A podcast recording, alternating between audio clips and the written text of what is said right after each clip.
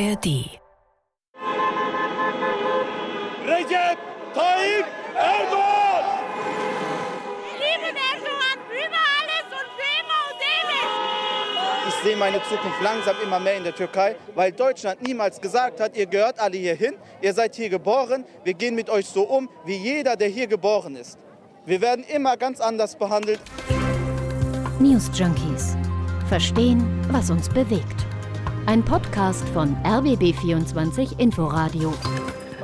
Riesenjubel am Sonntagabend in Berlin und in vielen anderen Städten in Deutschland. Autokorsos, Menschen mit Türkei-Fahnen, Erdogan, Erdogan-Rufe. Was war passiert? Die Präsidentschaftswahl in der Türkei war entschieden und Erdogan hatte es mal wieder geschafft, wenn auch ganz knapp. Mit wenigen Prozent Vorsprung hatte er seinen Herausforderer besiegt und bleibt also bis auf weiteres in der Türkei an der Macht. Und das wurde eben auch in Deutschland von manchen gefeiert, denn, und jetzt kommen wir zu dem wirklich interessanten Punkt der Geschichte, in Deutschland gibt es unter den hier lebenden, aber in der Türkei wahlberechtigten Menschen prozentual gesehen deutlich mehr Erdogan-Anhänger als in der Türkei selbst. Oder mit anderen Worten, Deutschland ist eine Erdogan-Hochburg. Und da der gesamte Ausgang der Wahl so denkbar knapp war, haben die 1,5 Millionen Wahlberechtigten und ihre Entscheidung eben auch einen gewissen Einfluss auf den Ausgang der Wahl gehabt. Jubelfeiern und hupende Autokorsos für Erdogan. Den grünen Landwirtschaftsminister Cem Özdemir hat es, äh, ja, kann man sagen, total entsetzt und auch aufgebracht. Der hat einen Tweet dazu abgesetzt bei Twitter, über den werden wir nachher auch noch sprechen. Und er hat sich auch vor laufenden Kameras geäußert, dass er das total befremdlich findet, dass in Deutschland lebende Türken oder Menschen mit türkischen Wurzeln Erdogan zujubeln. Die hupen ja nicht nach einem Fußballspiel, sondern die hupen, weil jemand eine Wahl gewonnen hat, der das Land in eine Art offenes Gefängnis verwandelt, während sie hier gleichzeitig die Vorzüge einer liberalen Demokratie genießt. Darüber muss man sprechen. Und darüber werden wir sprechen. Heute an diesem Dienstag, den 30. Mai, bei den News Junkies. Wir, das sind Christoph Schrag und Hendrik Schröder. Guten Tag. Wir werden das alles gleich einordnen, warum eigentlich mutmaßlich wer für wen gestimmt hat, was genau Özdemir gesagt und gemeint hat, wer sich davon wiederum angegriffen fühlte und auf welchem Stand der politischen Debatte wir mhm. Stand jetzt sind. Mhm. Aber bevor wir das machen, hat sich Herr Schröder einmal äh, die nackten Zahlen zur Türkei angeschaut, zur Wahl und auch zum Wahlverhalten in Deutschland. Naja, so viel Zahlen braucht man gar nicht dafür, um zu verstehen, was passiert ist. Also die Wahl am Sonntag war ja die äh, Stichwahl zwischen dem amtierenden Präsidenten Recep Tayyip Erdogan und seinem Herausforderer Herausforderer Kemal Kilicdaroglu. Im ersten Wahlgang konnte keiner die Mehrheit der Stimmen bekommen, also war die Stichwahl nötig geworden und bei der hatte Erdogan 52 Prozent der Stimmen bekommen, sein Herausforderer 48 Prozent. Also ein denkbar knapper Wahlsieg, aber ein Sieg. Jetzt kann man über die Umstände der Wahl natürlich viel diskutieren, haben wir ja auch schon gemacht an dieser Stelle. Äh, Wahlbeobachter hatten ja auch im Vorfeld schon darüber gesprochen, dass die Wettbewerbsbedingungen nicht fair waren. Also unter anderem, weil Erdogan im Staatsfunk viel, viel, viel mehr Sendezeit bekommen ja. hat äh, im Wahlkampf als jetzt die Opposition. Ähm, hatten wir bei den News Junkies vor dem ersten Wahlgang auch schon darüber gesprochen. Aber wir wollen uns ja ein anderes Phänomen angucken. Mhm. Warum Deutschland so eine Erdogan-Hochburg ist, wo hier doch der Zugang zu objektiveren, vielfältigeren Medien und Meinungen viel, viel leichter ist als in der Türkei, äh, wählen die in Deutschland lebenden Türken mhm. mehrheitlich eben Erdogan. Das ist eigentlich paradox, ja, also ja. auf den ersten Blick zumindest. Ja, also es sind 1,5 Millionen Menschen, die in Deutschland leben und jetzt bei der Wahl wahlberechtigt waren. Davon ist die Hälfte hingegangen, also Wahlbeteiligung von 50 Prozent. Und von denen hat Erdogan über 65 Prozent ihrer Stimmen bekommen. Ich sage das deswegen so relativ grob, weil manche Quellen von 67 Prozent sprechen, manche von 65, noch was. Die haargenaue Zahl jetzt äh, zu dieser Stunde ist für den Sachverhalt auch eigentlich nicht so ähm, entscheidend. Also über 65 Prozent, nochmal zum Vergleich, 52 Prozent der Türkei, 65 Prozent plus X hier. Wobei bei den Zahlen in Deutschland auch schon wieder interessant ist, dass nicht überall gleich abgestimmt wird. Ne? Also bei uns in Berlin haben 51 Prozent Erdogan gewählt. Im Ruhrgebiet zum Beispiel waren es viel mehr. In Essen beispielsweise 79 Prozent. Da kommen wir später auch noch zu. In Baden-Württemberg gab es ja auch noch krassere Feiern als bei uns in Berlin zum Beispiel. Äh, da gab es teilweise Autokorsos von 150 Fahrzeugen. Also da gab es Auseinandersetzungen auf der Straße. Mindestens zwei Verletzte durch eine Messerstecherei sogar. Da flogen teilweise Flaschen auf Autos. Wobei ich jetzt ehrlich gesagt ungern über fliegende Flaschen bei Autokorsos und Messerstechereien reden würde. Also es ist zwar dramatisch, äh, das ist keine Frage, aber das gesamte Thema ist ein bisschen größer als ja. das. Also was ich nicht ganz unwichtig finde, nämlich bei all dem ist, Erdogan hat mit zwei Millionen Stimmen Vorsprung gewonnen. Und davon mhm. kamen 500.000 aus Deutschland. Also ein Viertel seines Vorsprungs hat er aus Deutschland bekommen. Und das gibt's doch eigentlich gar nicht, oder? Etwas Fahrt bekommen hat das Thema ja jetzt auch, weil Cem Özdemir von den Grünen dazu relativ aufgebracht getwittert hatte. Ja, er hat geschrieben, die Autokorsos sind keine Feiern harmloser Anhänger eines etwas autoritären Politikers. Sie sind eine nicht zu überhörende Absage an unsere pluralistische Demokratie und Zeugnis unseres Scheiterns unter ihnen. Übersehen geht nicht mehr. Das hat er geschrieben und wir hören noch einmal, was er mit ähnlichen Worten äh, auch gesagt hatte. Die hupen ja nicht nach einem Fußballspiel, sondern die hupen, weil jemand eine Wahl gewonnen hat, der das Land in eine Art offenes Gefängnis verwandelt, während sie hier gleichzeitig die Vorzüge einer liberalen Demokratie genießt. Darüber muss man sprechen. Also Özdemir argumentiert, dass die in Deutschland lebenden Menschen, die in der Türkei wahlberechtigt äh, waren und Erdogan äh, gewählt haben, ähm, dass äh, für die die Folgen ihrer Wahl, was in äh, seinen Augen Armut und Unfreiheit ist unter anderem, dass die dafür ja gar nicht einstehen müssten. Also dass der Ausgang der Wahl sie ja gar nicht betreffe. Verstehst du, was, Mhm, Christoph? mhm, Und die mhm. Menschen in der Türkei, die dann Genau. unter Erdogan zu leiden hätten, jetzt zu Recht wütend sein. Also so, so sagt es Özdemir. Ich, ich glaube, wir müssen an dieser Stelle jetzt ja auch nicht darüber diskutieren, äh, was Erdogan für einen Regierungsstil hat, dass er Autokrat ist, dass er ein Despot ist, ähm, äh, autoritär und mit, mit harter Hand sein Land regiert. Also der ja auch Teile der freien Presse einsperrt, der Oppositionelle einsperrt, der viele Jahre daran gearbeitet hat, immer mehr Macht an sich zu reißen, äh, der teilweise die Religion instrumentalisiert, der, der also in so vielen Punkten so weit weg ist von dem, was man in Deutschland gemeinhin als gute Werte in der Demokratie definiert, als wichtige Bausteine auch für eine gesunde Demokratie. Ja, klar. Aber für diese Art, dann die Wähler abzukanzeln, hat Özdemir jetzt wiederum ganz schön viel Kritik eingefahren. Also wenn wir mal auf die Reaktionen gucken, äh, Gökay Sofoglu, äh, Vorsitzende der türkischen Gemeinde in Deutschland, äh, fand die Aussagen von Özdemir gar nicht witzig. Der meinte, mit Bashing gegenüber den Wählerinnen und Wählern komme man jetzt äh, überhaupt nicht weiter, hat er der Süddeutschen gesagt. Und ähm, er meinte, man müsse den türkischen Menschen in Deutschland ein besseres Angebot machen, so drückt er sich aus. Dann würde man auch Wahlverhalten und Partizipation ändern und könne jetzt nee, einfach über die herziehen. Also so jetzt hast du auf, auf der anderen Seite natürlich sofort wieder Leute aus dem rechten oder konservativen Lager, die sich dann darauf stürzen und versuchen, äh, damit Argumente gegen Einwanderung oder am Ende auch gegen Migranten allgemein zu finden. Also Thorsten Frei, der parlamentarische Geschäftsführer der CDU, der sagt sowas in die Richtung, dass wir Migration endlich begrenzen müssten, um Parallelgesellschaften zu verhindern. Mhm. Jetzt in meinen Augen ehrlich gesagt bei der Wahrheitsfindung auch nicht zielführend. Also ich finde, wir sollten uns jetzt an dieser Stelle endlich mal anschauen, was eigentlich mögliche Erklärungen dafür sind, warum so viele Deutsch-Türken Erdogan gewählt haben. Also warum machen die das? Ich glaube, wir müssen erstmal die Zahlen auch einordnen. Also vielleicht sogar ein bisschen relativieren an der Stelle, weil es klingt viel, ne? aber es sind erstmal nur die Hälfte der türkeistämmigen wahlberechtigt gewesen, hast du ja vorhin auch schon Ja. angesprochen. Davon wiederum sind nur die Hälfte da auch zur Wahl gegangen. Das ist eine relativ niedrige Wahlbeteiligung bei aller Polarisierung.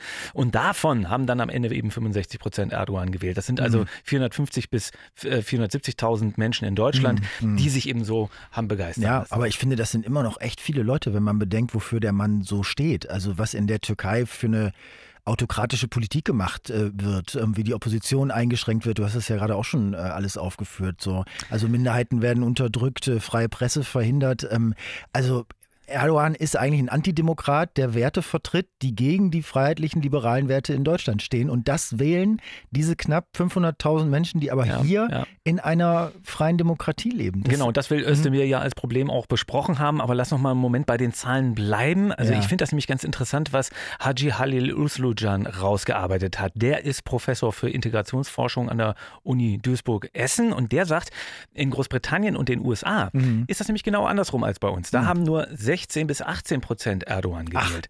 Warum? Okay. Unter anderem, weil es ein anderes soziales Spektrum ist, wo die Einwanderung ursprünglich herkam und herkommt. Also im Ruhrpott waren das, Das du hast es ja schon gesagt, äh, Im Ruhrpott waren das zum Beispiel ja, ursprünglich Bergarbeiter von der Schwarzmeerküste, wo Erdogan heute übrigens an der Schwarzmeerküste äh, genauso gut abschneidet wie im Ruhrgebiet. Ja. So, und auf der anderen Seite in Berlin, äh, hast ja vorhin auch kurz angesprochen, die Ergebnisse in Deutschland sind nicht überall gleich. Ja. Hier war nie Schwerindustrie, hier sind andere Leute aus anderen Gebieten hergezogen, mit dem Ergebnis, dass das türkische Milieu in Berlin eben kritischer ist als im Ruhrpott. Und noch klarer ist das eben, wie angesprochen, in, in, in den USA und in Großbritannien, wo ja westlich orientierte Leute und Akademiker hingehen. Okay, also das sind spannende, das sind spannende Erklärungen. Das war mir so nicht klar. Aber man muss trotzdem sehen, Erdogan findet so oder so seine Anhänger hier. Und das nicht nur im Ruhrgebiet, sondern auch bei vielen in Berlin. Auch in Berlin haben über 50 Prozent derjenigen, die die Stimme abgegeben haben, Erdogan äh, gewählt. Und äh, auch wenn es nicht ganz so viele waren wie im Ruhrgebiet und so, man muss sich einfach fragen, warum schafft er das? Leute, die hier seit Ewigkeiten leben, die hier geboren sind, die in dritter, vierter Generation hier zu Hause sind, wie schafft er das, solche Leute hier zu mobilisieren? Also ich habe mit dem Publizisten Erin Güvercin gesprochen. Der ist Mitgründer der Alhambra Gesellschaft in Köln. Das ist ein Zusammenschluss deutscher Muslime. Und er sagt, Erdogan führt seit 20 Jahren durchweg eine ganz intensive Diaspora-Politik, die hier in unsere, in diese Gesellschaft eben hineinwirkt. Und zwar über alle verfügbaren Kanäle. Einerseits natürlich die türkischen Medien. äh, Die, die Menschen konsumieren ja natürlich auch die türkischen Medien und, und äh, die äh, 95 Prozent der türkischen Medien sind unter Kontrolle von Erdogan. Da ist 24-7 Staatspropaganda, AKP-Propaganda. Aber wir haben natürlich auch Strukturen hier in Deutschland. Äh, Wir haben diesen, äh, den größten Moscheeverband in Deutschland, DITIB. Und wenn wir uns so die letzten sechs Monate mal genauer anschauen, dann äh, fungierten die DITIB-Gemeinden, und das sind über 900 Gemeinden, die über ganz Deutschland verteilt sind, wie Wahlkampfagenturen. Und dagegen steht zum Beispiel die Opposition um Kemal Kılıçdaroğlu, hat überhaupt gar keine Werbung in Deutschland gemacht. Ja, das ist mir sogar auch äh, aufgefallen, dass man Kilic Darulu hier überhaupt nicht ähm, wahrnimmt, ne? während Erdogan gefühlt überall ist. Ähm, und der kann sich ja hier auch völlig frei inszenieren. Also als der Mann, der die ganze Türkei gebaut hat. Autobahnen, Brücken, Moscheen, Flughäfen. Krankenhäuser und so. Und naja, das steht dann unangefochten für sich, weil die Menschen hier von den Zuständen im Alltag in der Türkei zumindest nicht direkt betroffen sind, also sprich Repression, Wirtschaftskrise, Inflation, das erleben die Menschen hier ja maximal über Verwandte und, und, und, und Freunde in Das der stimmt. Türkei, aber, aber nicht unmittelbar äh, an, aus erster Hand.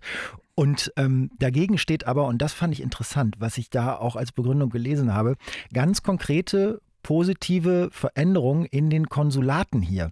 Also da sitzt jetzt keine kemalistische Elite von früher mehr, die die Leute hier mitunter wohl auch äh, von oben äh, herab behandelt hat, sondern da sitzen jetzt Erdogan-Treue. Die sind äh, wie die Menschen, die da hinkommen. Sogar das Wählen selbst ist angeblich äh, viel einfacher geworden. Also die, die türkische Regierung, das will ich damit sagen, umarmt die Türken im Ausland und das kommt offenbar an. Ich meine, das wäre wahrscheinlich noch nicht mal problematisch äh, so für sich, ne? Aber beim Stichwort Umarmung also äh, und Inszenierung, also wenn man mit Erin Güvercin spricht von der Alhambra Gesellschaft, dann sagt er ganz deutlich, dass diese Art, wie sich Erdogan da äh, inszeniert zur Schau stellt, dass das schon ein großes Problem ist hierzulande und auch gefährlich verführerisch für Türkeistämmige hier und dass das auch nicht genug wahrgenommen und ausgekontert wird von der deutschen Politik. Äh, Stichwort also Özdemir, ne? Also er vergleicht das sogar äh, jetzt äh, Güvercin mit Putin-Fans und mit, mit der Querdenker-Szene, äh, weil diese Propaganda à la Erdogan ein regelrechtes Gemisch ist in seinen Augen aus Nationalismus und Islamismus. Erdogan hat es geschafft, über seine Propaganda, über seine Narrative ähm, sich als ähm, ja, Führer zu inszenieren. Es äh, existiert ein extremer Führerkult in den Teilen der türkischen Community in Deutschland. Sie sehen in Erdogan einen Führer, der sich für die Belange, Interessen und die Rechte der türkeistämmigen Menschen äh, hier in Deutschland einsetzt. Er ist der große Bruder in Ankara und Erdogan hat es geschafft, in all diesen Jahren auch einen emotionalen Zugang zu diesen Menschen aufzubauen. So, emotionaler Zugang. Er vermittelt türkischen Nationalstolz, vermittelt auch gerade jungen Menschen hier, dass sie was Besonderes sind, weil sie Türken sind. Und er instrumentalisiert eben auch äh, Diskriminierungserfahrungen, die die Deutsch-Türken hier ganz konkret auch machen in Deutschland. Und er sagt ihnen quasi, egal wie gut du integriert bist, egal wie erfolgreich äh, du hier beruflich in Ja. Deutschland bist, du wirst immer ein Bürger zweiter Klasse bleiben. Also halte dich an die Türkei, halte dich Ja. an Erdogan. Ja, also ich meine, es ist politisch natürlich auch, äh, auch gewieft von ihm ne? und klug von ihm, weil es ist ja leider auch echt was dran, oder? Also wenn man allein auf, auf, auf diese deutschen Integrationsdebatten guckt, äh, Stichwort kleine Paschas oder die Vornamendebatte, äh, die es ja dann nach Silvester gab, wo ja im Endeffekt immer wieder auch der dritten und vierten Generation der Türkinnen und Türken in Deutschland gezeigt wird, ey, so richtig gehört ihr eigentlich nicht dazu. Ne? Und so wie Özil ja auch gesagt hat, wenn er ein Tor schießt, ist er Deutscher, wenn er daneben schießt, ist er Türke. Also so, ähm, und wenn du dann auch im realen Leben hier eben Diskriminierung erfahren hast, dann interessierst du dich doch umso mehr für einen Präsidenten in der Türkei, der dich umarmt. Also die Kollegen von der Tagesschau haben da im Beitrag gestern Abend einen jungen Wähler befragt, der das sehr anschaulich auf den Punkt bringt. Ich sehe meine Zukunft langsam immer mehr in der Türkei, weil Deutschland niemals gesagt hat, ihr gehört alle hier hin, ihr seid hier geboren, wir gehen mit euch so um, wie jeder, der hier geboren ist. Wir werden immer ganz anders behandelt. Ja, klar. Ich, ich meine, wenn das Gefühl erstmal da ist, also das, Das ist ja auch ein Sachverhalt, den wir jetzt zum Beispiel gar nicht abschließend Ja, beurteilen nein. können als Leute, die hier zur Mehrheitsgesellschaft gehören. Wir Ja. können ja nur darüber lesen und uns das anhören, was Ja. für Diskriminierungserfahrungen gemacht werden. Also ist mir wichtig, das an dieser Stelle einmal zu sagen, So- dass wir das nicht wissen, wie sich das anfühlt. Genau, aber die, diese emotionale Geschichte, das ist eben auch das, was, äh, wo Güvercin darauf abhebt, also von der Alhambra-Gesellschaft, dass Erdogan eben diese Gefühle gut instrumentalisiert für sich und ausschlachten kann. Und er sagt, was Erdogan da macht, das wird immer zu sehr äh, hier aus Deutschland heraus als Problem der Außenpolitik irgendwie behandelt. Ne? Aber das ist eigentlich eine gezielte Ideologisierung hier bei uns, die nicht gesehen wird und gegen die keiner was macht.